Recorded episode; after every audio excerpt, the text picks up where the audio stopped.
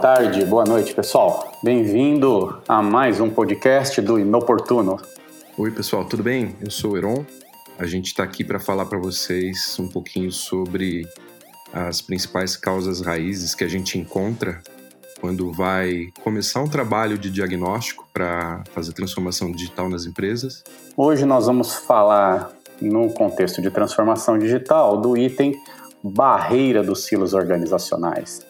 Os silos organizacionais eles acontecem quando uma empresa não é capaz de fazer com que seus setores se comuniquem, cooperem para um objetivo único, ou seja, quando a empresa como um todo não está alinhada ao sucesso de negócio. Os silos basicamente é, significam que cada um está no seu quadrado. O que, que isso é importante? Como é que isso acontece? Entendam, imagina que a gente tem os silos de alimentos. Igual a fazenda, estão todos os alimentos lá. Silos são feitos para preservar aqueles alimentos e para que um não contamine o outro. E os silos das empresas muitas vezes estão dessa forma, feitos para se preservar e não para que haja interferência. O que a gente quer conversar aqui é qual o problema disso? Por que, que isso realmente atrapalha as empresas na hora de transformar? O que, que foi que a gente encontrou nos nossos diagnósticos? Que que a gente, por que, que a gente identificou que isso é uma causa raiz de inúmeros problemas? Para isso, conto de novo aqui com os meus amigos. Vou pedir para cada um dizer, se apresentar de novo para vocês saberem quem está aqui comigo hoje. Heron, quer falar o seu oi? Oi, pessoal, tudo bem? É, eu sou Heron, sou executivo da CIT de Transformação Digital. Estou é, na CIT há um, há um tempinho já, 20 anos, e estou aqui com os meus amigos da, do time da Purple para para a gente discutir um pouquinho esse tema dos silos e como é que isso impacta a agilidade é, e o desdobramento das estratégias das empresas. Show! Fábio Santina, nosso executivo mais fofo do pedaço, e aí? Oi, eu sou o Fábio Santina, também tenho 15 anos de CIT. Estou uh, aqui com meus amigos, meus camaradas de transformação, de, de Growth Unity, uh, para a gente discutir um pouco desse tema. Maravilha. Bom, não me apresentei, né, gente? Rodrigo Fantinati, eu sou Fante, também estou com 20 anos de CT e estamos junto nessa, nessa nossa Growth Unity, passando por esses, esses diagnósticos e aprendendo bastante com os nossos clientes sobre transformação digital. Uh, temos aqui também o Gilson, Gilson quer se apresentar? Olá pessoal, eu sou o Gilson, estou na CLT há 16 anos e atuo como coach de transformação Lean Digital. E o nosso último membro aqui, nosso último amigo. Fala Maurão, se apresenta aí. Oi pessoal, aqui quem fala é o Mauro Radomili, executivo da CIT. Trabalho junto com o Heron, com o Fante, com o Gilson e com o Santi. Vamos pegar um primeiro assunto que eu queria que a, a gente conversasse aqui.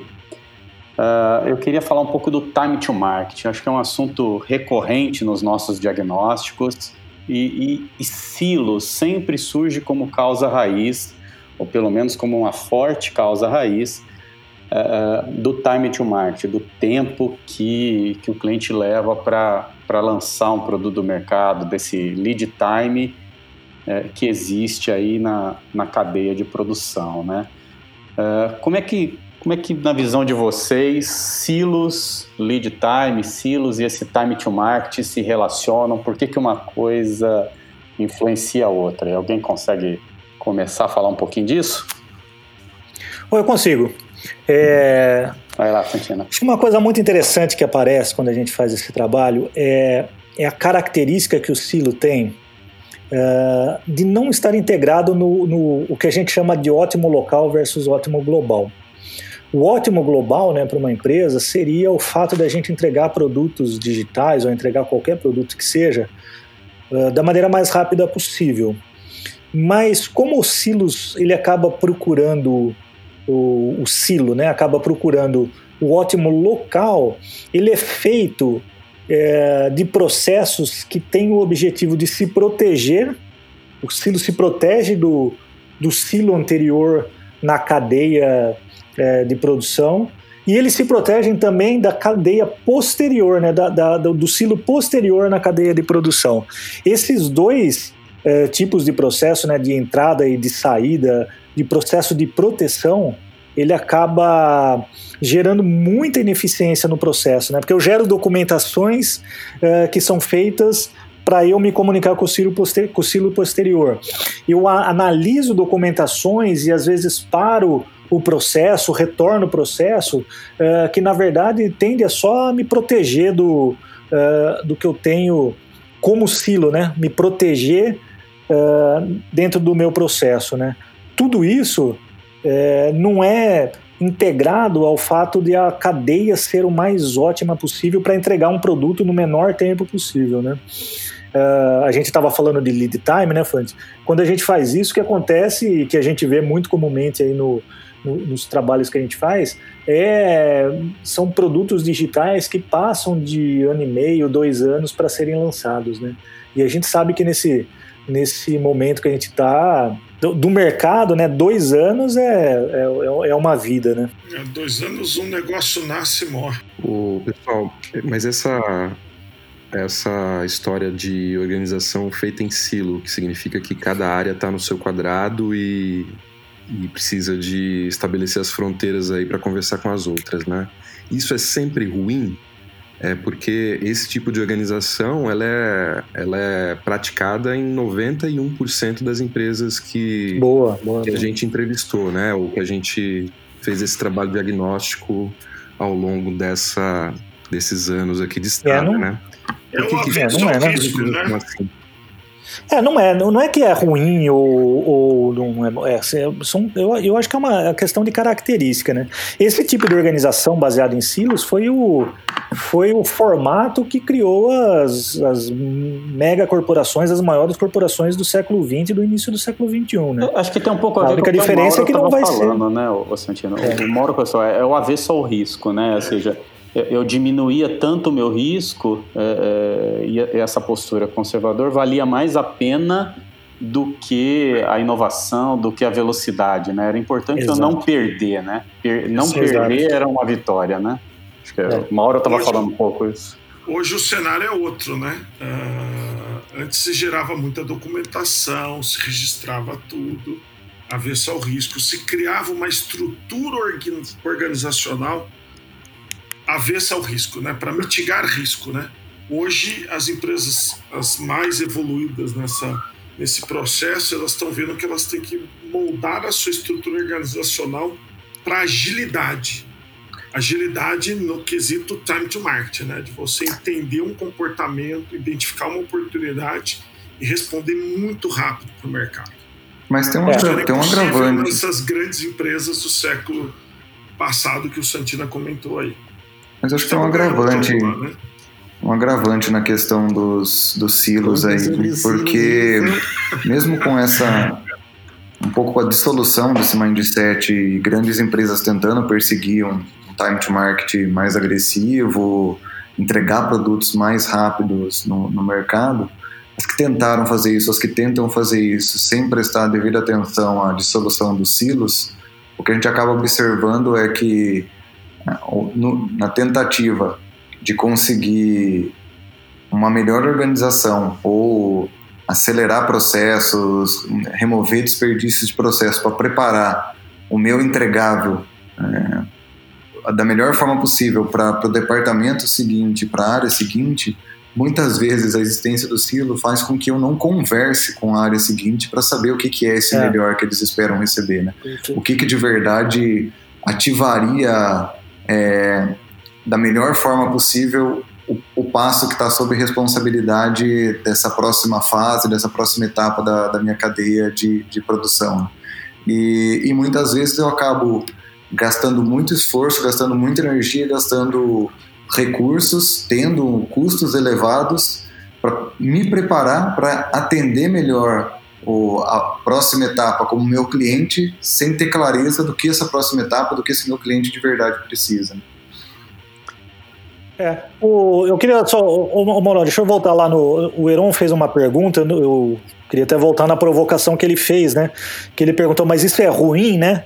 Uh, E aí eu, eu acabei respondendo que é uma característica, né? mas eu acho que é uma característica que fez parte das empresas, esse, essa divisão em silos, e, e fez parte dessa história. Mas hoje, acredito que sim, é algo que prejudica a agilidade das empresas. Né? Uma, é.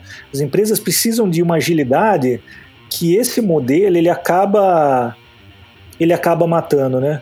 tem tudo que a gente falou ali, de ser averso a risco, né? A própria tecnologia, ela é uh, uma habilitadora dessa agilidade hoje, porque por que, que isso foi criado, essa aversão ao risco foi criado, né?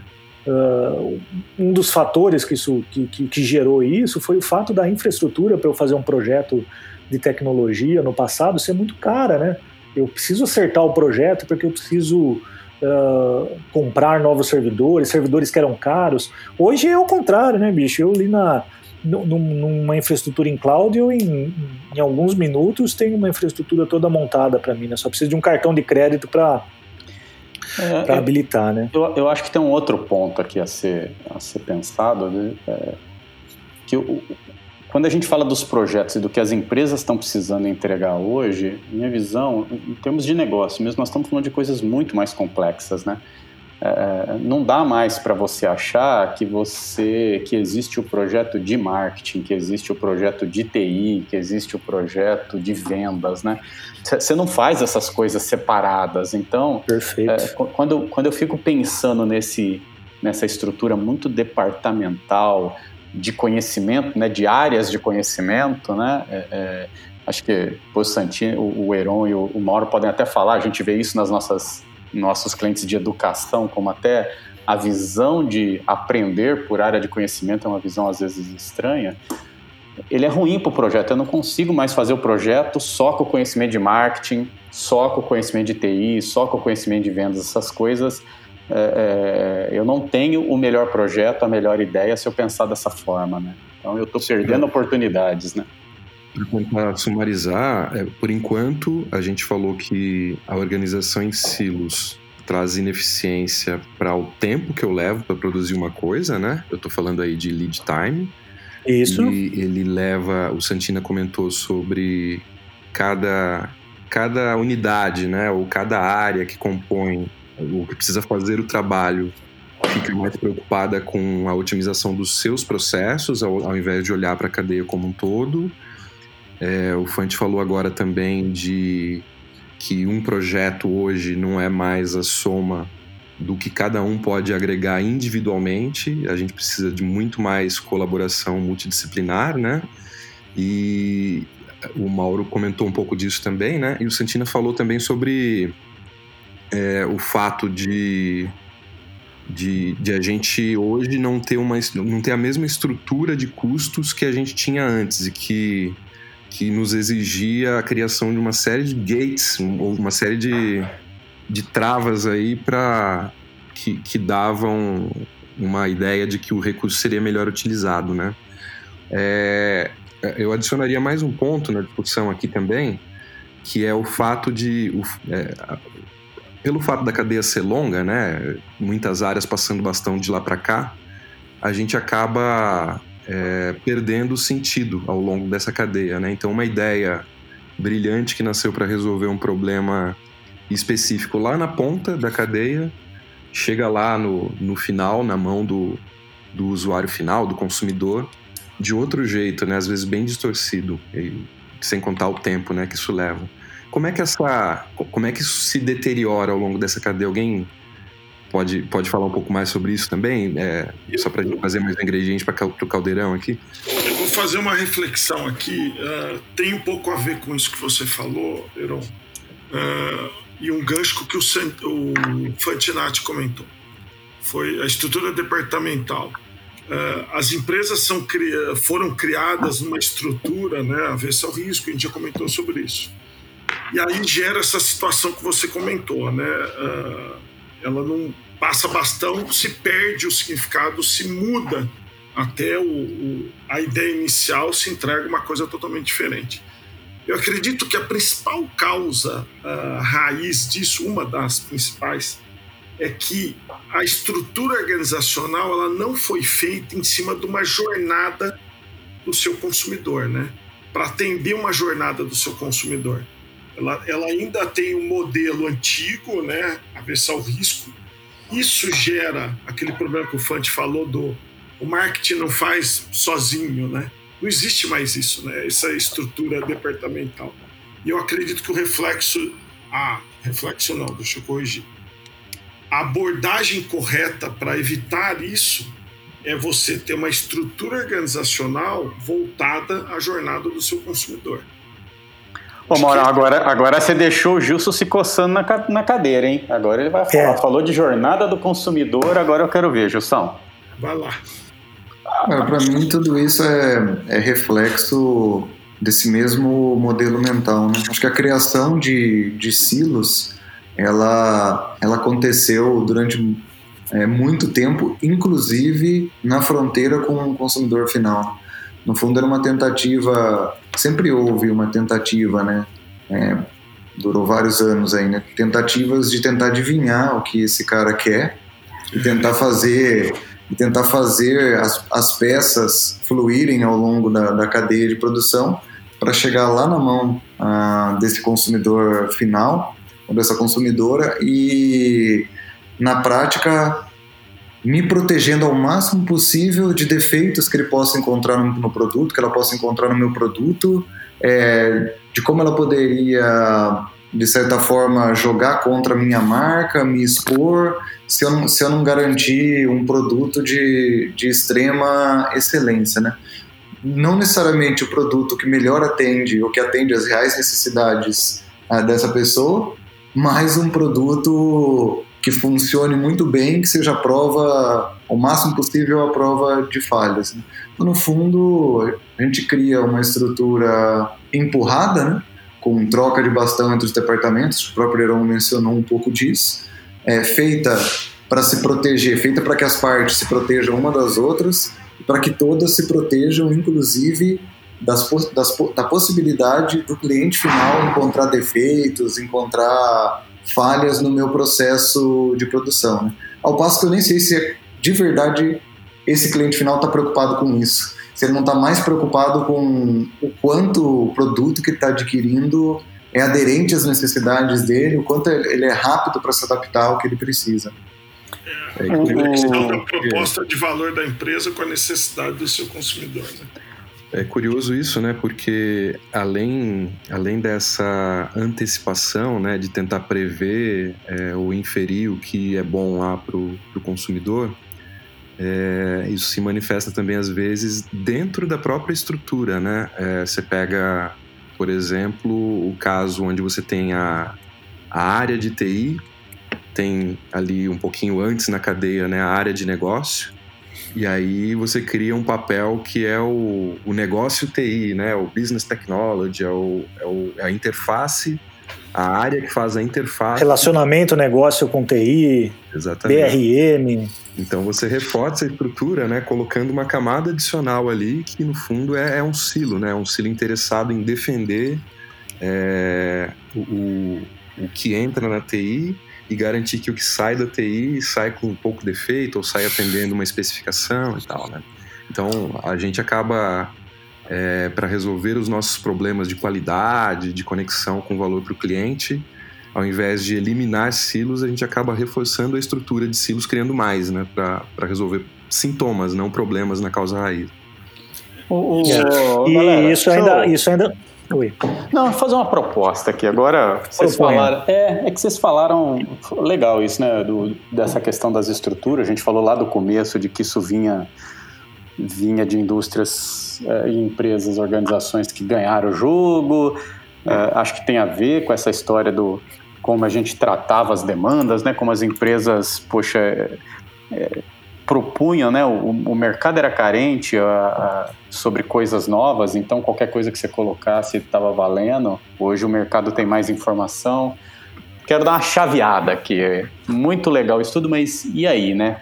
Qual é essa nova estrutura nos dias de hoje, dado o poder do cliente? O que, que a gente. As soluções são iguais que a gente tratou? Eu, lembra aqui de algumas coisas parecidas, outras não, né? Que tal a gente falar um pouquinho agora do lado do beleza, se isso não funciona, o que é que funciona?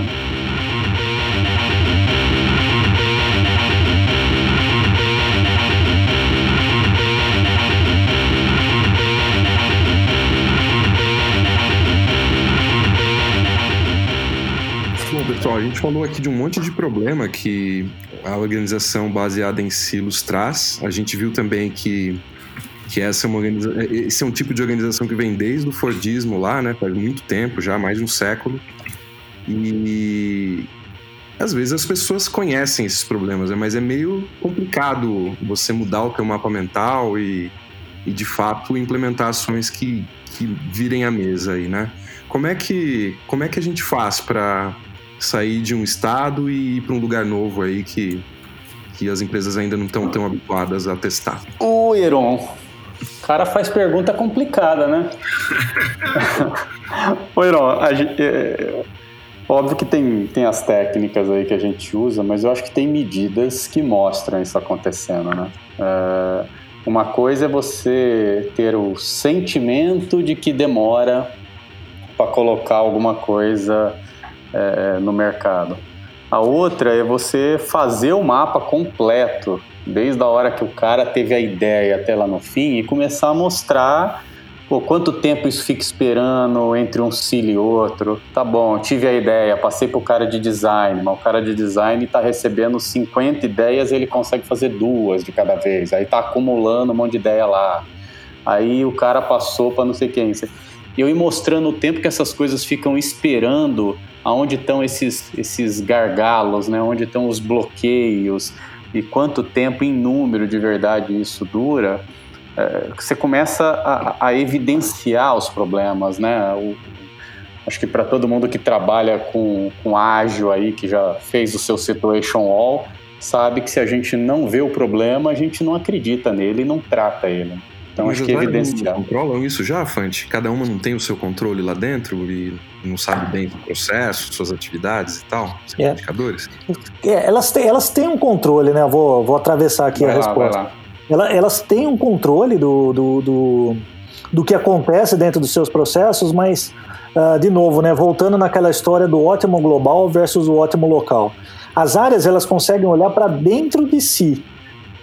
E como, em geral, é, elas trabalham, porque as organizações são assim, trabalham com metas baseadas em SLAs que foram previamente definidos, na verdade você procura saber se você está atingindo aquele, aquele nível de serviço que foi previamente acordado, mas dificilmente a gente vê um trabalho olhando para que se o processo ele é, ele é o mais otimizado possível, né? Tanto que quando a gente mede, por exemplo, é, o quanto de espera tem entre cada etapa do processo, a gente percebe que, em geral, Uh, a gente chega numa eficiência nesse processo, né? ou seja, quanto tempo realmente eu tenho de trabalho em cima de alguma coisa uh, versus o quanto eu tenho uh, de tempo total, incluindo as esperas, a gente tem eficiências muito baixas. Né? Por quê? Porque as, as áreas elas acabam olhando para o seu ótimo local, sem se perguntar se isso aquilo está da melhor maneira possível, mas sim sabendo só se eu estou é, entregando as minhas metas, porque em geral eu tenho bônus atrelado a isso e tal, do que se realmente o meu ótimo do global, né, que é o que é importante para o cliente, para o consumidor, para a consumidora, uh, se isso é importante é, se isso está funcionando ou não. E uma é, a gente conhece o processo da outra, né, Santinho? Mas muitas vezes acontece isso. Né? A gente usou o não termo... conhece, não tem ideia porque essas porque ela executa cada algumas coisas, né? A gente usou o termo gargalo, né? Eu nem eu nem gosto muito de usar esse termo porque eu acredito que boa parte das vezes esse gargalo, entre aspas aí, ele é provocado, né? Eu, eu costumo falar muito de estrangulamento de, do fluxo de produção, que não é não é que exatamente uma área não está preparada ou não está com a capacidade adequada para receber um volume de trabalho, né? É que essa, esses estoques que vão sendo criados aí ao longo da cadeia de produção, quando vem incentivos para que a gente precisa de mais agilidade, a gente precisa entregar mais, é, principalmente com incentivo, com metas, né, com incentivos locais, como Santina frisou, o que acaba acontecendo é um processo de descarga de trabalho muito grande na etapa seguinte, né? E aí uma capacidade que estava nivelada para dar um bom ritmo em condições normais acaba sobrecarregada, né? Medida que normalmente acaba sendo tomada é, não, então vamos colocar mais recursos, né? vamos dobrar essa capacidade, a gente contrata mais gente, a gente do, dobra o time, é, a gente trabalha, faz um esforço extra para lidar com, com essa flutuação. Né? Só que você faz esses investimentos, se você é capaz de consumir aquele pico de demanda, depois você acaba se perguntando por que, que, aquela, que uma determinada área está tão inchada. Acaba levando um tempo até para perceber que uma determinada área talvez tenha mais pessoas trabalhando do que de verdade seria necessário. É, e é por, são por essas tentativas de tentar empurrar quase que a forceps aí o, os lotes de demanda que vão se acumulando entre os silos. É, isso é, isso é um, um, um sintoma clássico que a gente vê, né? Que é, trazendo para o mundo do software e dos produtos digitais, né, as áreas que definem os requisitos para um projeto de software nesse modelo mais tradicional acabam pedindo requisitos como se o mundo fosse acabar amanhã, faz aquela aquela aquela tirada de pedido uh, para TI produzir que é um software que você nem sabe, é uma adivinhação sobre o que o, o consumidor vai querer depois, né?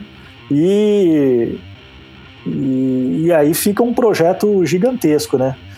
E aí depois tem uma etapa de produção disso. Uh, no fim, você tem aquela, aquela, aquela brincadeira que a gente faz, né? O cara acaba pedindo uma lebre, né? Depois o projeto vai ser entregue um, um, um gato. E aí você torce o gato para ele parecer uma lebre. É. Eu, eu acho não, mas eu acho legal, cara, isso que, que o Gil estava comentando aí, que se a gente pensar um pouco e simplificar isso aí, é assim, né? Você pega uma startup que está lá com meia dúzia de pessoas lá, e o jeito que os caras têm de resolver um problema, de soltar um produto no mercado é, cara, eu vou ser criativo, eu vou procurar o ótimo dentro do que eu tenho, eu vou fazer o melhor que eu consigo com o que eu tenho. E o jeito que a grande empresa tem de resolver o problema é coloca mais gente. No final das contas, você tem uma empresa leve, pequena, jo jogando coisas criativas no mercado e a grande empresa para concorrer, criando mais custo, mais custo e mais custos, né? Mas então, só aí você já percebe. Né? Desculpa, Fante, mas colocar mais gente nesse caso é uma solução legítima, né? Porque o cara, afinal, precisa atender a área que tá pedindo dele ali, né? E se Não, ele tá recebendo muito é, pedido, ele tem que colocar mais gente mesmo, desse modelo, né? É, é, é uma solução legítima, ela não é uma solução eficiente para concorrer num mercado de startups que tem hoje, né? Você só é, aumenta o seu custo e não, e não melhora o seu tempo final, né? Um desdobramento negativo disso é que quando o pico de demanda passa, é difícil você manter propósito nessas pessoas, né?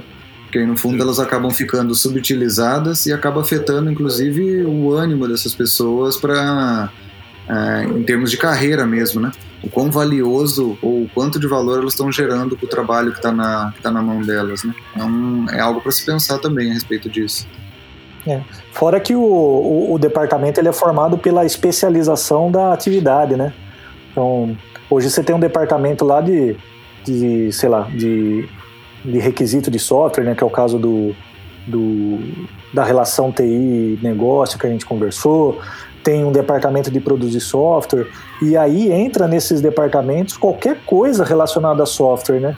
Não existe, existe uma especialização sobre é, a atividade que será realizada, mas não sobre o consumidor, né? Não tem ninguém que é especialista naquela jornada, naquela etapa da jornada do consumidor, que conhece o consumidor, isso fica para o começo das cadeias e mesmo assim sem um olhar fino sobre o consumidor, sem um olhar sobre dados, sobre o, o consumidor e a consumidora lá no, no, dia a dia dele, o que, que ele está usando, o que, que ele está gostando, né? Não tem, não tem essa, essa proximidade. Né?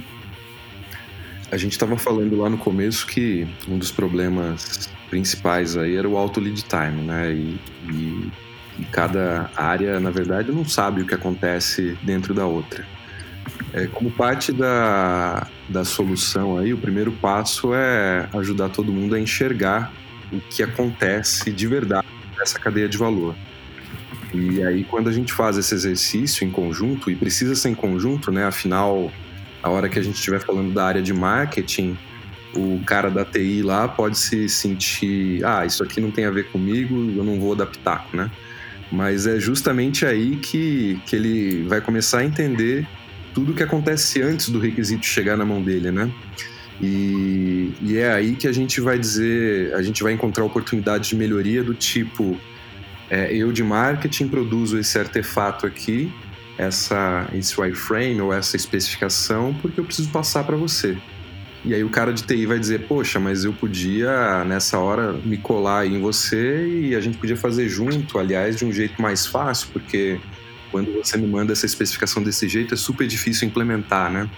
Então, o, o, o trabalho, o, a clareza sobre o problema começa a, acontecer quando a gente faz esse mapeamento em conjunto com todo mundo, né?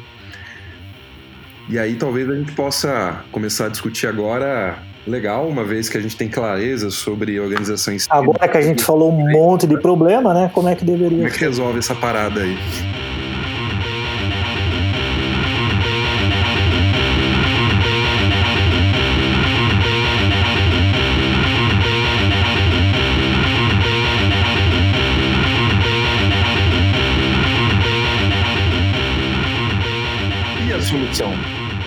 É que a gente faz para resolver essas questões de silo e criar um time que de fato esteja conectado com a estratégia, que consiga responder aos jobs ou a, a missão com agilidade? Fecha a empresa um e começa de novo. Com que o usuário espera, com, com, com que o consumidor e a consumidora querem ter.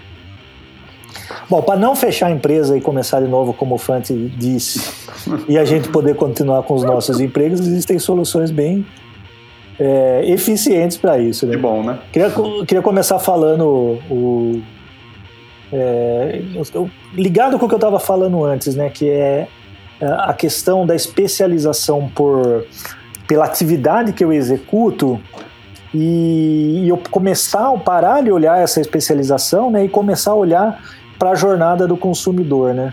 Então, uma coisa que tem sido é, bastante eficaz quando a gente tem feito isso em, em, em várias empresas é você parar de olhar para a cadeia de valor baseado nos departamentos e começar a olhar essa cadeia de valor desenhada em cima da jornada do consumidor ou da consumidora. Aí, como consequência disso, o que, que eu tenho? Eu não tenho mais especialistas em atividades. Claro que eu sempre vou ter o cara que que faz a sua, o programador, o analista de marketing, mas daí eu passo a ter times que são multidisciplinares para resolver um, uma etapa da jornada do consumidor da consumidora. Aquela mania de achar que eu sei o que ele quer e quer entregar tudo o que ele quer, porque se eu não entregar tudo é melhor não fazer nada, né? E aí você cria uma... você para no tempo, né? É, e, e a outra é você tentar adivinhar o que, que ele quer, né? Ah, tem duas coisas que, que funcionam mal, né? É você tentar adivinhar o que, que ele quer sem escutá-lo ativamente, e a outra é você escutar uma vez só e achar que a, que a necessidade dele é perene, né? No mundo, no mundo digital de hoje, bicho, concorrência muda, o consumidor muda do dia para noite, né, cara? O que ele quer hoje é, não é o que ele quer amanhã. Então, mas se eu se eu fui lá, escutei o, a minha consumidora direitinho, entendi qual é o problema e, e vou desenhar uma solução, muito provavelmente eu vá precisar dos skills do marketing, dos skills de TI, dos skills da pessoa que vai é, resolver os problemas de contrato, os problemas jurídicos e tal. É, e essas pessoas não podem ser uma só, né? Como é que a gente resolve isso tudo para juntar essas disciplinas todas que são necessárias para entregar uma solução, se eu não posso ter a organização de áreas, os silos, né, que a gente está chamando aqui? É, é que eu acho que é um pouco do que vocês falaram já, né? Assim, quando eu desenhei é, voltado à, jornada do consumidor lá, do meu cliente final, da consumidora, ou seja, de para quem eu tô, tô atendendo, é, primeiro que eu, eu já estou imaginando o que ali precisa de verdade, né? Porque também não, não necessariamente eu preciso de todas as áreas de conhecimento em todas as etapas da jornada ou para todos os problemas. Eu preciso saber isso. A, a outra coisa é eu eu, eu, é, é comum a gente encontrar a resposta de, é, cara, mas eu não tenho tanta gente assim de marketing, então eu vou ter que contratar mais. Então, não, cara, você precisa é rebalancear sua empresa. Talvez tenha pessoas, sei lá, de RH que possam agora começar a entender um pouco mais de marketing. Talvez tenha gente de vendas que venha para marketing, talvez tenha gente de marketing que vá para o comercial. Eu, esse conhecimento ele começa a se difundir e ficar mais, mais multidisciplinar também nas pessoas e nas empresas. Mas ter equipes multidisciplinares não significa ter todo mundo da empresa sempre. Eu, eu vou olhar para a jornada, eu vou olhar para o que eu não tinha comentado que é fundamental a gente entender como é que o valor flui é, ao longo da cadeia de produção, mas eu acho que até um, um passo anterior ainda é de verdade a gente tentar capturar o que é valor para o cliente, né? Uh, e a gente vai conseguir fazer isso através de, da criação do, do estabelecimento de um modelo de escuta ativa. Né? É, a gente precisa, como primeiro passo, se conectar, se aproximar bastante de, do, da consumidora é, e com base em entrevistas, com base em um modelo de, de captura da, das, das reais necessidades desse cliente, entender o que é valor, para aí sim a gente entender como é que o valor está fluindo ao longo da, da cadeia, de ponta a ponta, onde é que estão as nossas esperas, os nossos estrangulamentos, onde é que a gente tem lotes, onde é que a gente tem é, trocas de, de bastão, é, capturar qual que é a duração desse processo existe para uma vez identificadas essas oportunidades, a gente começar a removê-las aos poucos para chegar o mais próximo possível da, de cumprir as expectativas ah, que esse consumidor final tem com relação a, ao tempo que ele gostaria de esperar ou ao tempo que ele aceitaria esperar para ter um produto, para ter inovação, para ter incrementos do produto que está sendo entregue em suas mãos. Assim.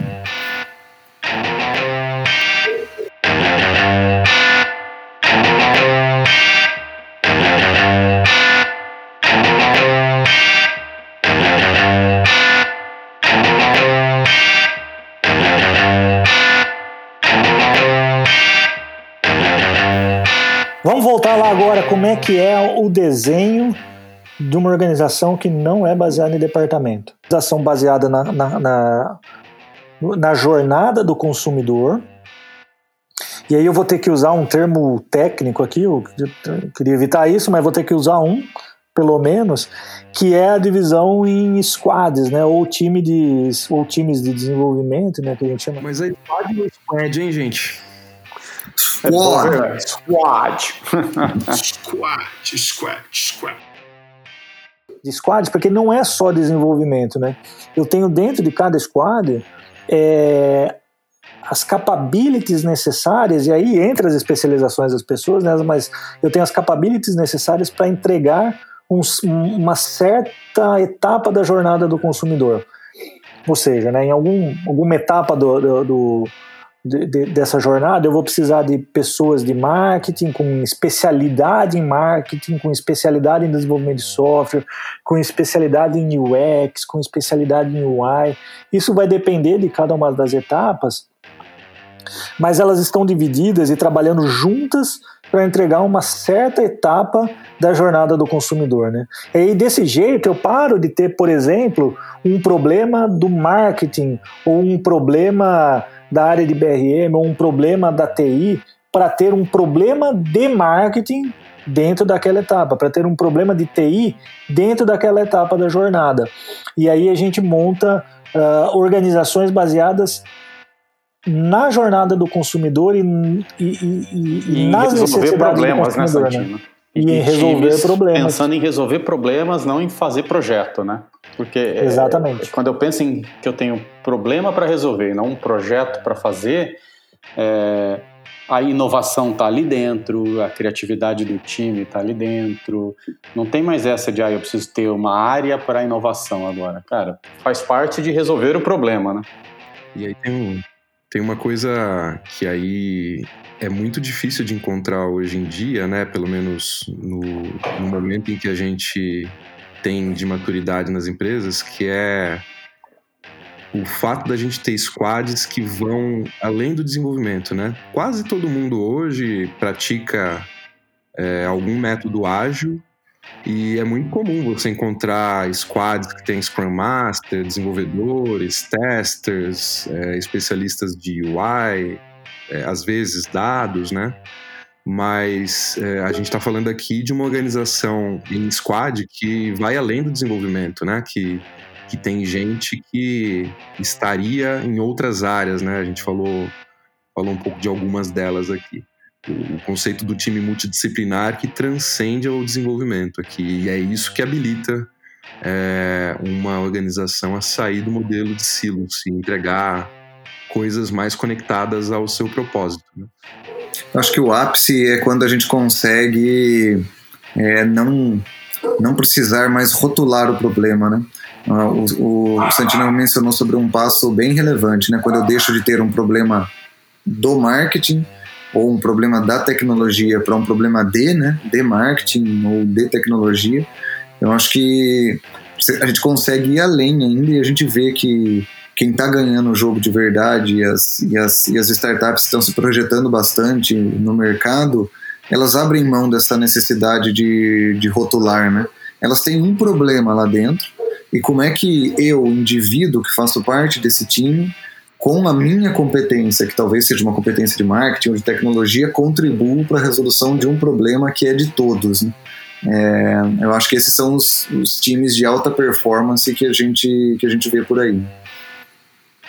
É, e eu gosto também da reflexão, uh, problema que nas empresas que já estão no nível de maturidade avançado, ela encara problema como uma oportunidade, né?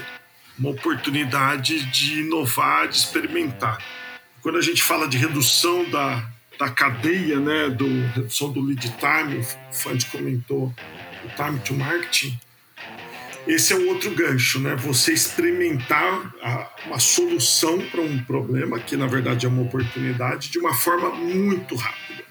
Muito rápida. Para isso você tem que ter canais tal para estar tá ouvindo esse seu cliente final, né? Esse consumidor final o tempo inteiro e você está experimentando o tempo inteiro. Então, essa squad também tem uma outra característica, né? Ela tem que ter um contato com o seu consumidor final muito frequente, muito próximo. Para fechar isso aqui, acho que o Justo tem que dar a dica de um livro, né? Pô, verdade, hein, gente? Deixa eu pensar um conectado, um conectado nesse assunto. Ah, eu, é... eu diria que o livro para quem quer começar na, na brincadeira aqui é o Lean Turnaround mesmo, do, do Art Bryan. E... Art Bird. Barn. Barn. Burns. Eu gosto bastante do, do Phoenix Project também, acho que é um livro bem bacana para entender. Porque a gente, se a gente está falando de grandes organizações, se a gente está falando de silos, né? É bacana a gente olhar para um, para um caso aí, um, mesmo que seja um romance, da onde, onde de verdade é, tudo isso se manifestou e eles conseguiram é, resolver, endereçar. É uma leitura bastante leve. Para quem quiser um exemplo positivo de talvez como evitar silos, né? Talvez para quem esteja começando, eu acho que o Lean Startup e Startup Way são, são livros é, bem bacanas. Bem Olha, são bons. Beleza, muito bom, hein, gente? Eu tenho mais um ponto agora, agora que acabou, que ah. é. Eu acho que o Fábio deveria ter falado que pede um gato, no final entrega um coelho e obriga o coelho a miar. Porque a hora que ele falou que pede um coelho, no final entrega um gato e obriga o gato a. Obriga o, obriga o gato a, a coelhar, sei lá o que o coelho faz. Vamos fazer um encerramento? Vamos fazer um encerramento e vamos para a próxima reunião, né? Formou? Formou, gente. Formou. Sério, por mim, por mim, formou. É isso. Só com a porta. Só com a porta. Só com a porta.